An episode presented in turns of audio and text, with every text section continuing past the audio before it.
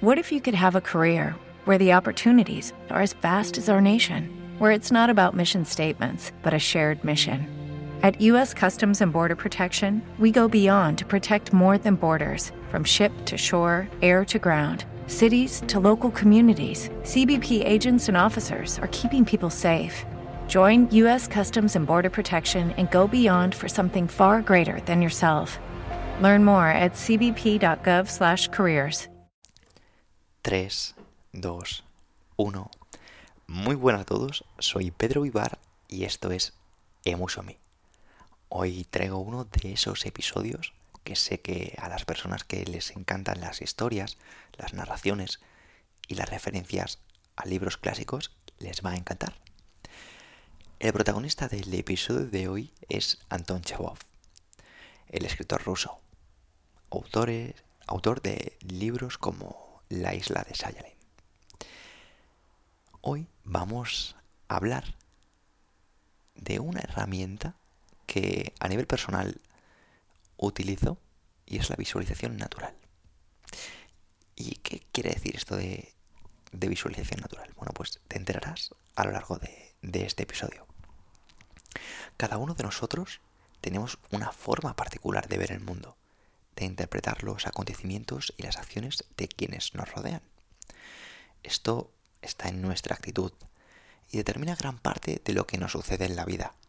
Si nuestra actitud es en esencia temerosa, veremos lo negativo de toda circunstancia y no aprovecharemos las oportunidades que sí que se nos presenten. Culparemos a otros de nuestros errores y no aprenderemos de ellos. Si somos hostiles o desconfiados, haremos que otros sientan estas emociones en nuestra presencia. Saboteamos nuestro futuro, saboteamos nuestras relaciones al crear inconscientemente las circunstancias que más tememos. Sin embargo, la actitud humana es maleable. Podemos modificarla. Si adaptamos una actitud más positiva, más abierta y tolerante con los demás, generaremos una dinámica diferente. Aprenderemos de la adversidad. Crearemos oportunidades de la nada y atraeremos a la gente. Debemos explorar los límites de nuestra voluntad y lo lejos que esto puede llevarnos. Ya hemos dicho, y además este es el, este es el propósito de, de este podcast, la importancia que tiene la gestión emocional y más que ellos los recursos y las herramientas. Por eso hoy en día triunfa tanto la filosofía estoica. Es que casi a diario nos vamos a enfrentar a narcisistas desaforados, agresores pasivos, personas que no pararán de poner a prueba nuestra racionalidad. Las personas son irracionales, pero tú también, y yo también. Una de las mejores herramientas que he encontrado, como te he dicho antes, es la visualización natural. Observa a los demás como fenómenos naturales, como animales o plantas. Simplemente existen y están cumpliendo con una función en este planeta como podemos estar haciéndolo tú o yo. Esto te ayudará a observar a la gente de una manera más pasiva y serena, sin proyectar tus emociones en los demás. El emperador Marco Aurelio lo expresaba así. Tu capacidad de influir sobre la conducta de los demás es mínima. Sin embargo, sí que tienes mucha más capacidad de influir sobre tu propia conducta. ¿Por qué no te centras en eso y dejas de intentar el imposible de hacer que los demás se comporten de otra manera? Puede ser sin duda un auténtico reto.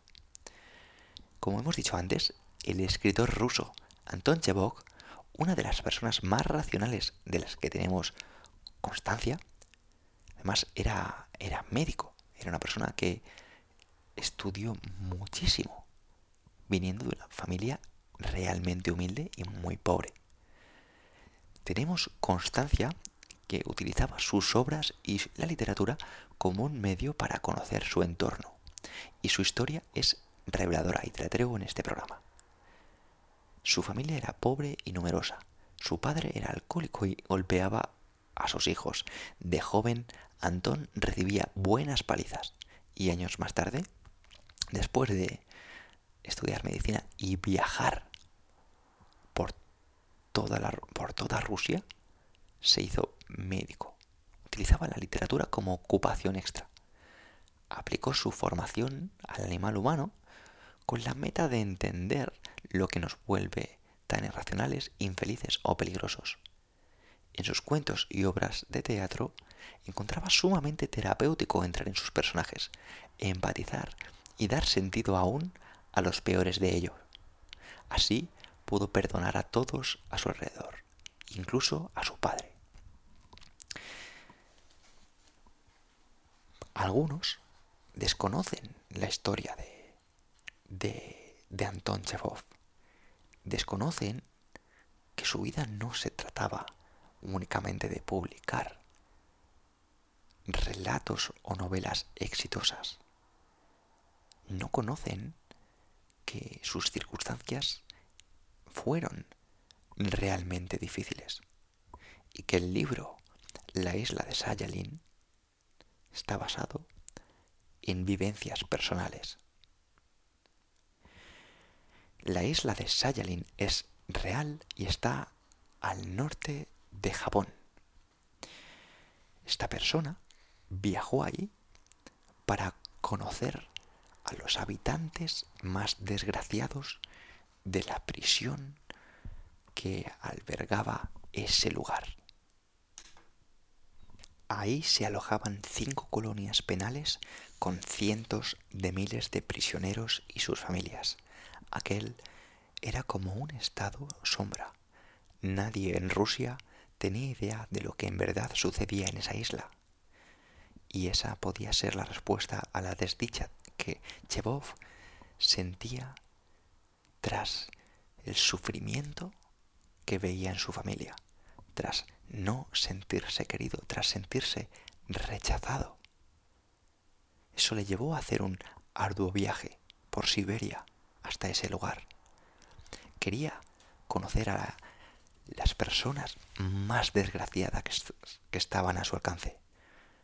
Entrevistaría a los delincuentes más insensibles y años después escribiría un libro sobre las condiciones que prevalecían en ese lugar. Las personas trataron de disuadirlo, no querían que fuese.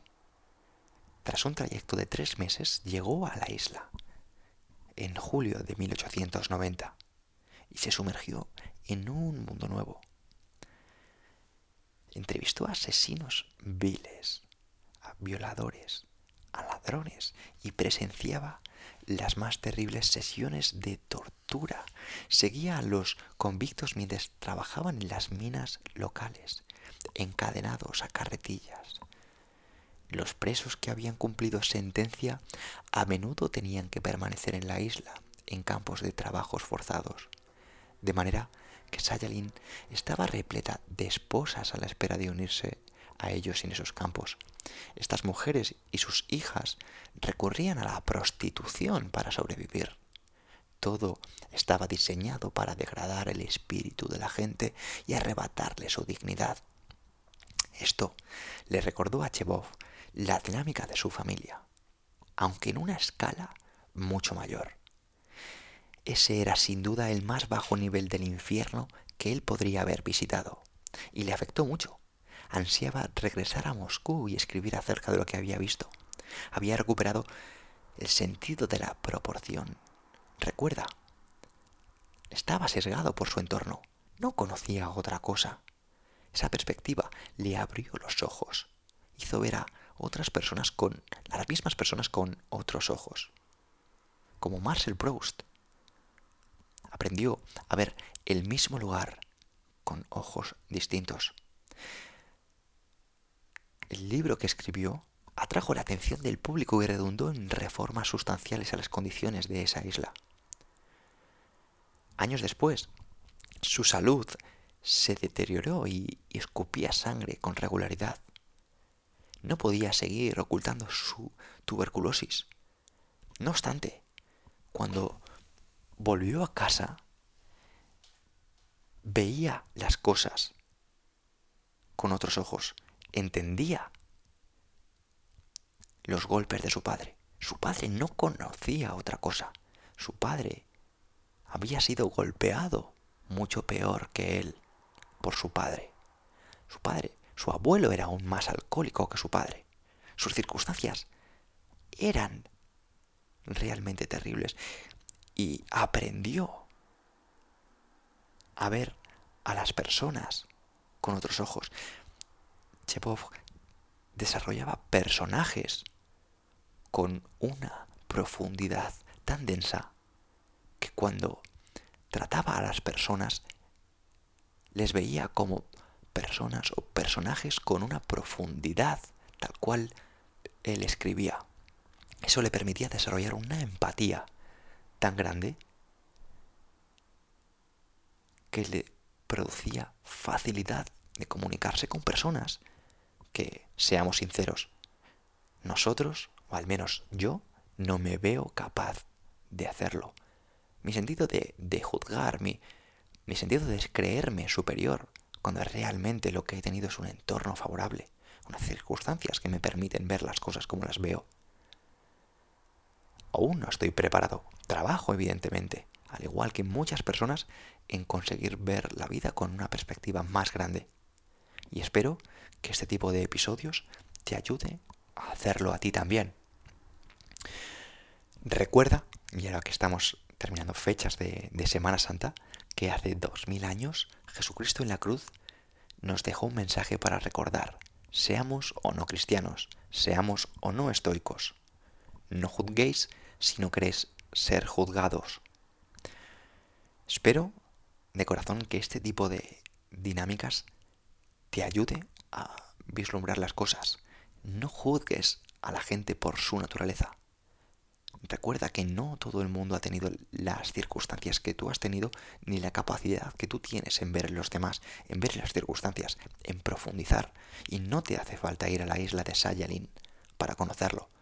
Te hace falta mirar dentro de ti, conocerte a ti mismo, saber por qué respondes con facilidad, por qué reaccionas con facilidad. Cálmate, piensa, aunque sea cuenta hasta 10. Respira y será más fácil tomar decisiones con sabiduría. Hasta aquí el episodio de hoy. Una vez más, muchas gracias por formar parte de Emotion Me. Sabes que me ayudas muchísimo cuando lo compartes por redes sociales y decirte que estoy preparando un programa de seis semanas donde podremos de la mano desarrollar una gestión emocional aplicada tanto a la vida personal como a la vida profesional. Espero que te motive tanto como a mí. Si estás interesado, mándame un correo a pedro.diarioestoico.com y estoy seguro de que podemos hacer algo tremendo. Un abrazo y a la próxima.